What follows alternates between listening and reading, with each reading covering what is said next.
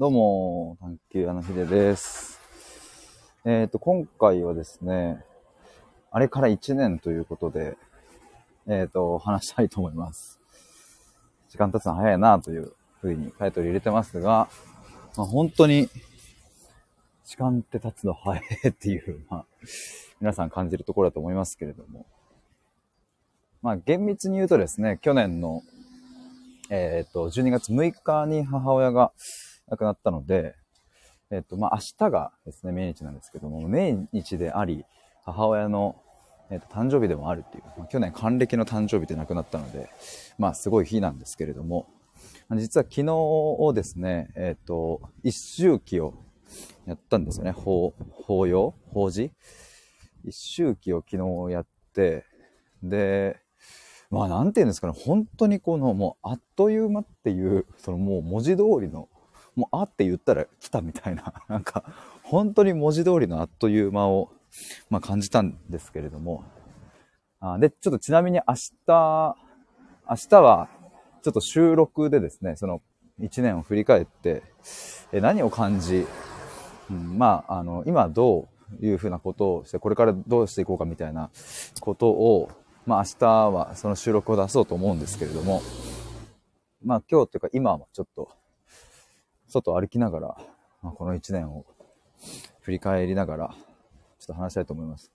まあ例のごとく僕は家の近くのチョコザップに、えっ、と、ジムですね。ライザップがやっているコンビニ感覚のジムという、チョコザップに行ってきまして、その帰りでございますが、まあ、そうね、昨日、一周期ありましたけれど、なんか去年の今日どうだったかというと、あの何してたかというとですね、あ母親が、まあ、ずっと去年の11月の後半から、まあ、ずっと病室に入院してたんですけども、去年の今日、あの、天気がめっちゃ良かったんですよ。外の天気が。で、えっとね、病院のその看護師さんが、いや今日めっちゃ天気いいんで、外行っちゃいますみたいなことを提案してくれて、で、え、外行けるんですか？みたいな。そう、もう母親は自分で歩けなかったんで、え、どうやって行くんですか？っていうことになったら、その、病室に、まあ母親が寝ていった、えっ、と、ベッド、ストレッチャーをそのまんま屋上に出せるっていう風な提案をしてくれてですね。で、まあ僕の母が入院してたのは、眼研有明病院っていうね、東京の有明にある、えとこだったんですけど、そこの12階かな。12階が、まあ、緩和ケア病棟って言って、えー痛みとかを抑えたりする、その緩和するっていうとこの病棟だったんですけども、まあ、なのでそもそも12階に病室があったので、で12階に、まあ、屋上というか、まあ、ベランダ、ちょっと広い広場みたいなのが、まあ、あってですね、そこに出してくれたんですよ。めちゃくちゃありがたかったなというか、すごくいいタイミングで出してくれたなと。で、もうその頃にはですね、ちゃんとこう、麻薬治療で痛みとかも止められてたし、うん、ある程度は落ち着いてはいたので、まあだからそういう外に出るっていうことができたんですけれども、まあで、外にね、こう、じゃあ連れてきましょうってなってお昼過ぎくらいかな、もう太陽がね、もう、バーってなんか降り注ぐ、もう光が降り注いで、すっごい気持ちいい天気の中で、で、まあ僕と弟と、その時は親父がいたのかな？と、まあ母親で、兄貴とか確か仕事で来れてなかったかなと思うんですけど、まあその、1、2、3、4人か。4人でですね、その、ベランダというか広場にこう出たんですよ。もうそしたらさ、もう2週間ぶりぐらいの外だったので、母親は。もうずっと病室で寝てたから。だからもうなんかね、すごい、ああ、気持ちいいなっていう表情をしてましたし、まあ、ま、まずその外に出れてよかったなっていうのがあるんですけれど、あの、もう一つはですね、まそこで何をしたかっていうと、あの、僕がですね、ウクレレを弾いて、弟と二人で歌うっていう、その、ドラマのワンシーン会みたいな感じの、まあ、そんな時間があって、なんでやろうかと思ったかというと、まあ、そもそも僕、ウクレレをですね、去年の夏過ぎ、9月ぐらいからずっと家でなんか弾いてたんですよね。で、なんかまあその音とかは母親も聞いてたりして、だからあの病室、まあ、去年入院してからは、病室でウクレレを僕が弾くみたいな時間があったんですよ。で、なんかそのウクレレをですね、僕が初めて病室に持ってって、ポロンって弾いた時にバーって涙を流してて、ああ、なんか音楽の力ってすごいなっていうのを、うん、なんだろうな。僕はこう聞く側として、ミスチルの歌を聴いて涙を流したりとか、聞く側として、あ、音楽の力って偉大だなと思いましたけれど、まあなんか僕がそのウクレレをポロンって弾いた時に、それを聞いてくれた母親が号泣してたのを見て、あ、こうやって音は伝わって心に届くんだみたいな。しかも別にね、何か僕歌ってるわけじゃなく、ただウクレレの音を鳴らしたら涙を流してたので、まあそんな経験があって、あ、じゃあ外で出たんだったら歌っちゃおうかみたいなノリになってですね、えっ、ー、と、そこで、えっ、ー、と、歌ったのが、あれですね、あの、平井大さんの Slow & Easy、トゥルルトゥトゥトゥってやつと、あと、えっ、ー、と、あの、AKB かな？の365日の紙飛行機。人生は、ララララララってやつですね。あともう一つが、えっ、ー、と、なんだっけ？テレレ、テレレ、テレレ、なんだっけ？あ、オーシャンゼリーゼだ。オーシャンゼリゼの、その3曲をね、外で大熱唱したんです。その、これでもかっていうぐらいなんか、いや、これでもかは言い過ぎだな。でもそこそこな音量で歌ったんですよね。それちなみに動画残ってるのでね、いつかなんか、公開、公開というかなんかね、誰か見せられたら嬉しいなとは思いますけれど。なんかそういう風に歌というか、まあ、ウクレレを聴かせたらさ、もうすっごい母親も、まあ気持ちいいなっていう、外気持ちいいなっていう感覚と、まあなんか、こうなんか歌に包まれてですね、めちゃくちゃいい時間を過ごせたんですよね。なんかね、いやだから本当にさっきも言いましたけれど、なんか、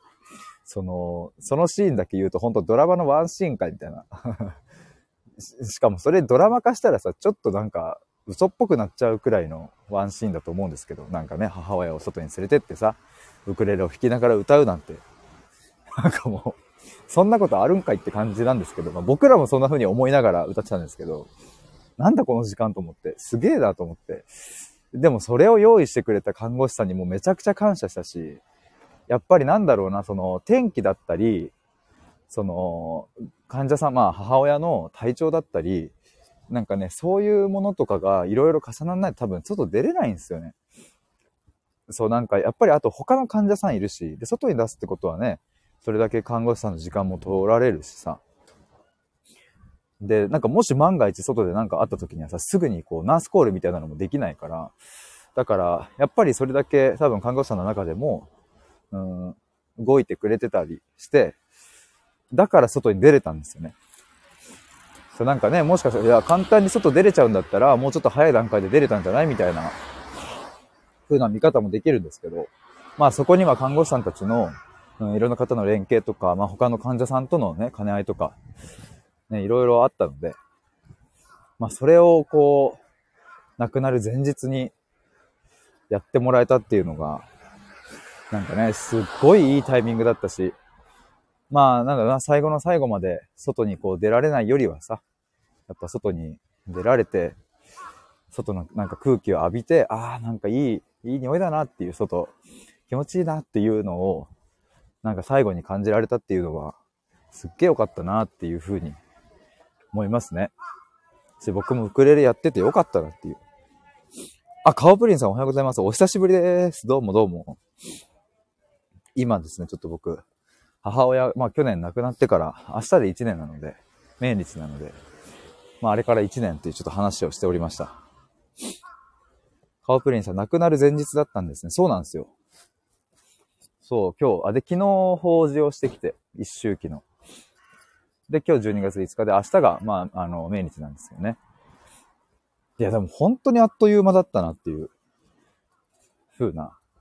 で、なんかね、1年前の今日はさ、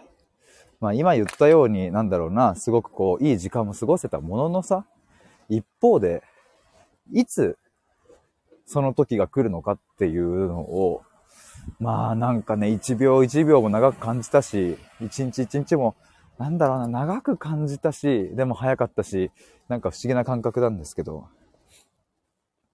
カオプリンさん、お母さんが亡くなっての一年。そうですね。その一年です。そう、なんかね、すごい、だから、緊迫感ありましたし、うーん、まあ僕はさ、なんかそう、なんだろうな、ずっと母親の、まあ、近くにいていろいろね、こう怒りもぶつけたこともあったけど、この癌になってから。でもやっぱりそれでもずっと近くで、その、うん、心の状態とか、体の状態を僕がやっぱ一番近くで見てきたからこそ、なんかね、やっぱ、うん、まあ、気づかぬうちに母親の感覚とかに、うん、自分がね、こう、うん、憑依していたというか、まあ、共感する部分も多かったから、だからなんかね、あの、そう、そうだな、思い出したわ。この1週間ぐらいというか、母親は去年の11月の後半に入院して、まあそのまま12月6日まで入院したまま亡くなったんですけど、なんかね、その期間ね、すごい母親が痛い痛いって言ってた、その、まあ膵臓癌だったので、背中とかが痛かったんですよね。膵臓って背中とお腹のちょうど真ん中ぐらいにもあったりしてね。で、背中痛がってたんですけど、この時期ね、めっちゃ僕背中痛くなってたんですよ、なんか。あ、もうこんなタイミングであると思ったんですけど、夜とか背中が僕も痛くて寝れないとか、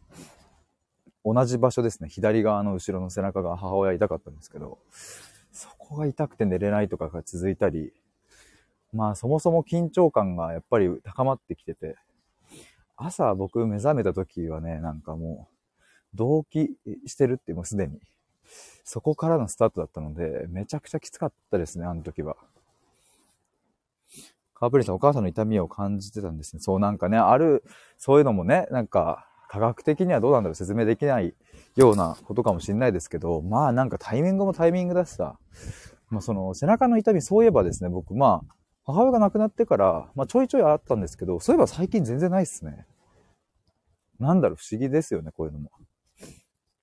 癌になって後半ぐらいから僕も痛み出して、うわ、なんか痛いな、みたいな。しかも結構ね、ズキッとくるんですよね。で、なんか筋肉痛なのかなとかさ、その肩こりがひどくなりすぎちゃったのかなも思ったんですけど、にしてはピンポイントだし、しかもなんか筋肉の痛みってなんかわかるじゃないですか。なんか、あ、筋肉が張ってるなとかっていうの。なんかね、そういう痛みとはまたちょっと別で、なんかちょっと中が痛いみたいなさ、そういう、こうね、体の感覚って、皆さんもあると思うんですよね。なんか、これ、いつものお腹の痛みと違うなとかさ、腹下してる時のやつってななさそうだぞとか、なんかあると思うんですけど、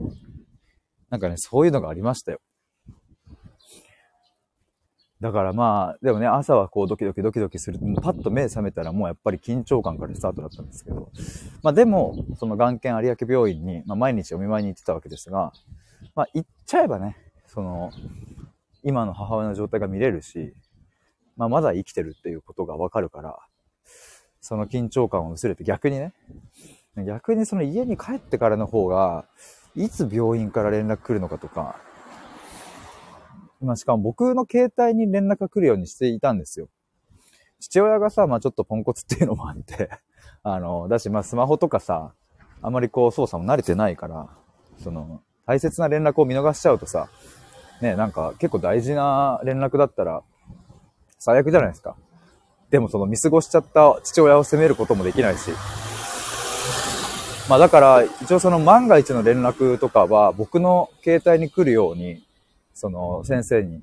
向こうの看護師さんとかにもお願いしてたので、だからね、僕のスマホが鳴った時っていうのは、絶望の時の可能性が高いみたいな。だからあの緊張感も結構辛かったですね。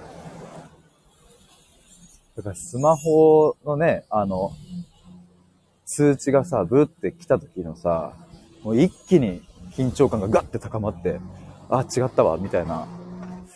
しかもそれがさ、その、夜中とかに起こる可能性もあるわけじゃないですか。その夜中の2時、3時とか。だからその、爆睡多分しちゃダメだみたいな、なんかそういうのも無意識的にあったんだろうなって思います。なんかね。だからそう、すごいなんか、ああ、めっちゃ緊張してるんだなと思った例を一個思い出したので、それだけ話して終わりにしたいと思います。車の音がすいません。去年の12月4日に、うんと、もともと母親の、まあ、還暦の誕生日会を予約してたんですよ。あの、なんか、まあ、還暦なのでね、ちょっとおしゃれなところ予約してみたいな。まあ、ただ入院してしまったので、で、母親はもう家に帰ることはできないって確定したので、そこのおしゃれなお店のとこはもうキャンセルして、でも母親の願いとしては、やっぱり私が行かなくても、とりあえず家族でその時間を過ごしてほしいっていうのが母親の願いで。だから、その、その会は、えっと、その場所はキャンセルしたけど、その還暦を祝う会はみんなでやってほしいっていう願いだったので、まあ家の近くのですね、本当にこう町中華みたいな、あの、中、美味しい中華屋さんがあるんですけど、そこでですね、あの、家族みんなで、あの、で、兄貴と兄貴の彼女も呼んで、そこでみんなでご飯食べたんですよ。で、まあ、その時にさ、あの、まあ、みんなね、ああ、もうとりあえずお疲れっていう風になってさ、家族みんな。で、まあ、この日ね、お母さんいないけど、まあ、病室でね、なんか、あの、まだ、あの、生きてたんでね、一緒に過ごしてるっていう感覚で、まあ、言われたらいいねっていうことで、まあ、みんなで乾杯っていう風にさ、したいねっていうので、まあ、みんなおのおのですね、その、もうそのお疲れっていう空気感だったので、まあお酒を頼んでたんですけれど、僕はもうその瞬間に、あの、だから、あ、ここで酒飲むのかと思っていや、酒飲んだらさ、もしワンチャン今、万が一のことがあって呼ばれたら、車運転してかっ飛ばしていくとかできなくないと思って、あ、まあ別に言わなかったですけど、だから僕は、あ、お茶で大丈夫みたいな感じだったんですけど、でそれくらいのなんだろうね、あ、そこの感覚、みんなえ？っていう。飲んじゃったら、すぐ、まあタクシーとか呼べばさ、いいのかもしれないけど、夜中にタクシー呼べないじゃないですか、そんなすぐに。だからまず、もう僕の中では酒を飲むっていう発想がまず1ミリもなかった。だからいつ何時どんなことがあっても、すぐに車を出せるようにっていう、そういう感覚でいたので、だからそこでちょっとまず、あ、そっかっていう。でもみんなそりゃ、この緊迫していた時間が、やっぱりそのね、いつも行ってる町中華のさ、美味しいお店に行ってさ、いやーお疲れっていう空気感になったら、そりゃ飲みたいよなっていう。俺も飲みたかったらみたいなのはありましたけど、その、だから飲みたい気持ちはわかる。けど、そっかと思って。っていうのを思い出したんですが、まあまあ、あの、結果的に別にね、その日は大丈夫だったんですけど、カオプリンさん、周りはお疲れ様モード。そうそうそう。まあでもね、なんか、その時に思ったのは、すごい良かったなと思って、その空気感になって。ここでさ、みんながさ、よし、今日はお酒をやめとこうとかさ、なんだろうね。あの、まあ、母親も何があるかわかんないから、まあちょっと、ね、しっぽり、しっぽりだね。なんかその、落ち着いてなんかね、ご飯食べてすぐ帰ろうみたいなことだとさ、つまんないし、そもそも母親もそれは望んでないから、だからなんか周りがそれでいてくれて、あの、えって思ったけど、最初は。えって思ったんだけど、でも、その空気感でいてくれたから僕も逆に楽だったっていうのはあるですね。みんながみんな張り詰めちゃうとさ、僕の張り詰めモードももっと上がっちゃうから。周りが緩んでくれたから、それにこう引っ張られるように僕も緊張してたけど、まあ、緩めたっていうのもあるですね。で、まあそこのさ、カオプリーさん、ヒデさんはそれくらい緊張してたんですね。そう。やっぱなんだろうね、過ごしてる時間が一番長かったっていうのはあるんですよ。僕が。その最後の2年弱ね。母親が余命宣告されてから亡くなるまでの時間。もう僕、まあね、母親が余命宣告された後に僕は当時勤めていた人材系の新卒で入った会社を辞めたんですよ。まあやっぱり余命1年って言われたのでね、その1年間は、まあ母親の時間、母親との時間にちゃんと使いたいと思って、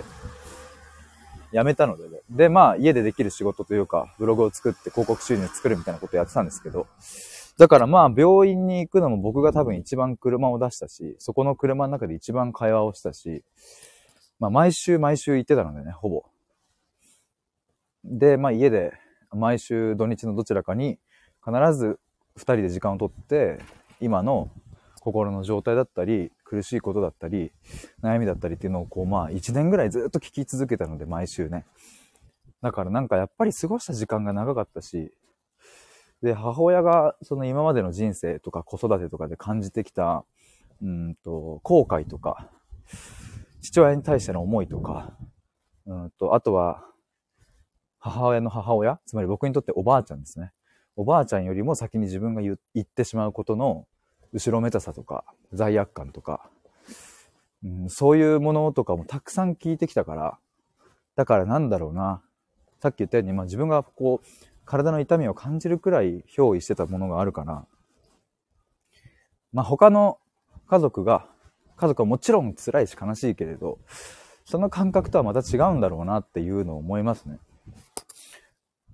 でもね、あの、一つすっごい良かったのが、その町中華で、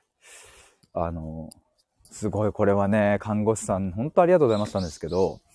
看護師さんがさ、その母親の携帯から僕のとこに LINE で電話をくれて、あの、その町中華でお祝いしてるっていう話は、看護師さんにもちらっと話してたので、電話をくれてですね、え母親から電話があったと思って僕が LINE 通話を出たらビデオ通話になってて、看護師さんが、そのもう母親体自分でね、動かせないので、看護師さんがね、忙しい時間を縫って、LINE のビデオ通話をかけてくれてさ、で、僕もね、こっち側も LINE のビデオ通話にして、こっち側の様子を、その病室にいる母親に届けられたんですよ。今こんな感じだよ、つって。で、母親もそれを見てすっごい嬉しそうで、自分の還暦の誕生日祝いをさ、まあ、あの、家族にやってもらって、それがして欲しかったわけなので、母親としては。自分が参加したいというよりは、自分の誕生日祝いを中止じゃなくてみんなで祝ってほしいだったから、その空気感を、まあ LINE で伝えられたっていう、本当に文明に感謝。これが10年前とかだったらさ、まあ、20年前とかってもそもそもね、携帯とかさ、通話とか難しいからさ、本当にありがとうございます。本当に看護師さんもさ、忙しい中でさ、他の患者さんもいる中でさ、そういうのを時間取ってくれて、めちゃくちゃありがたかったですね。カープリンさん長かったあっという間だったってことは、浅田真央ちゃんがオリンピック銀メダル取った後言ってたように思いますと。看護師さん、お母さんとの気持ちを繋いでくれましたね。うん。本当に嬉しかったですね。だから、ちょうどそのね、ビデオ通話を繋いだ時、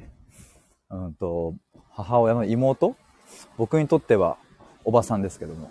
おばと、あとおばあちゃん。母親にとってのお母さんですね。